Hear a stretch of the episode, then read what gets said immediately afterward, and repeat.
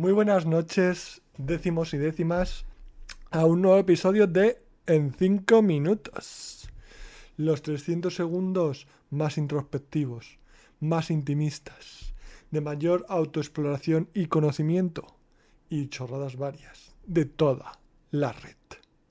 Estamos en el primer episodio de la décima temporada.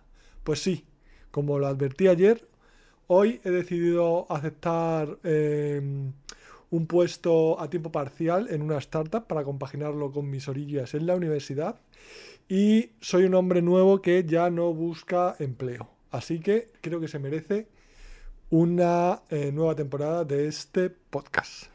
Décima temporada, primer episodio. También he visto en LinkedIn eh, una escena de Tulsa King en la que sale Sylvester Stallone diciendo que em, a nadie le importa si en la universidad hiciste biología o hiciste eh, literatura inglesa, porque eh, al fin y al cabo la universidad solo sirve para demostrar que durante años eh, fuiste todos los días y eras capaz de realizar tareas más o menos complejas sin cagarla. Entonces, mm, es verdad, o sea, hay una valoración de que sirve como eh, screening o, para dar información del valor, no de los conocimientos, sino que es una persona responsable, que eh, aparece todos los días, que hace los exámenes, que hace los trabajos, que se puede contar con ella, que tiene disciplina, etc. Pero bueno, es decir, eh, espero que en la próxima colonoscopia nos atienda un doctor y no un geógrafo. En ese sentido, creo que lo que has estudiado en la universidad eh, importa. Y aunque no le importe a nadie, te importa a ti. Yo creo que es importante que las cosas te importen a ti. Creo que es casi lo más importante. Si no fuera porque existen otras personas con sus propias agendas y sus propios objetivos, sería lo más importante del mundo. Pero dado que eh, vives en un mundo con miles de millones de otras personas, pues eh, entonces hay que tener en cuenta lo que opinan los demás. Pero por supuesto, que a ti te gustase, disfrutases o, o fuese una pesadilla eh, estudiar biología, o estudiar medicina, o estudiar leyes, o estudiar inglés, pues es muy importante. Aunque solo te importa a ti. Y de hecho pensé, voy a hacer un poco de fe de ratas, que no fe de ratas, que es un grupo de punk de mi época de hace 15 mm, años. Em, fe de ratas porque aunque es posible que mm, a nadie le haya importado o nadie se haya percatado, quiero matizar dos opiniones que he vertido a lo largo de mis episodios.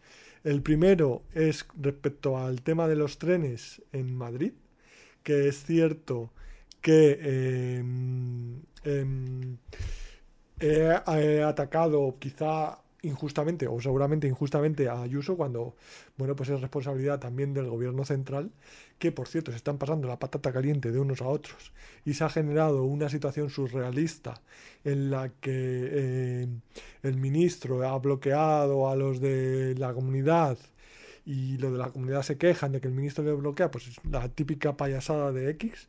Entonces, en ese sentido, eh, si soné que em, culpaba eh, exclusivamente Ayuso, pues obviamente eh, eh, recojo cable y vamos a echar un poquito la bronca también al gobierno central que para algo está.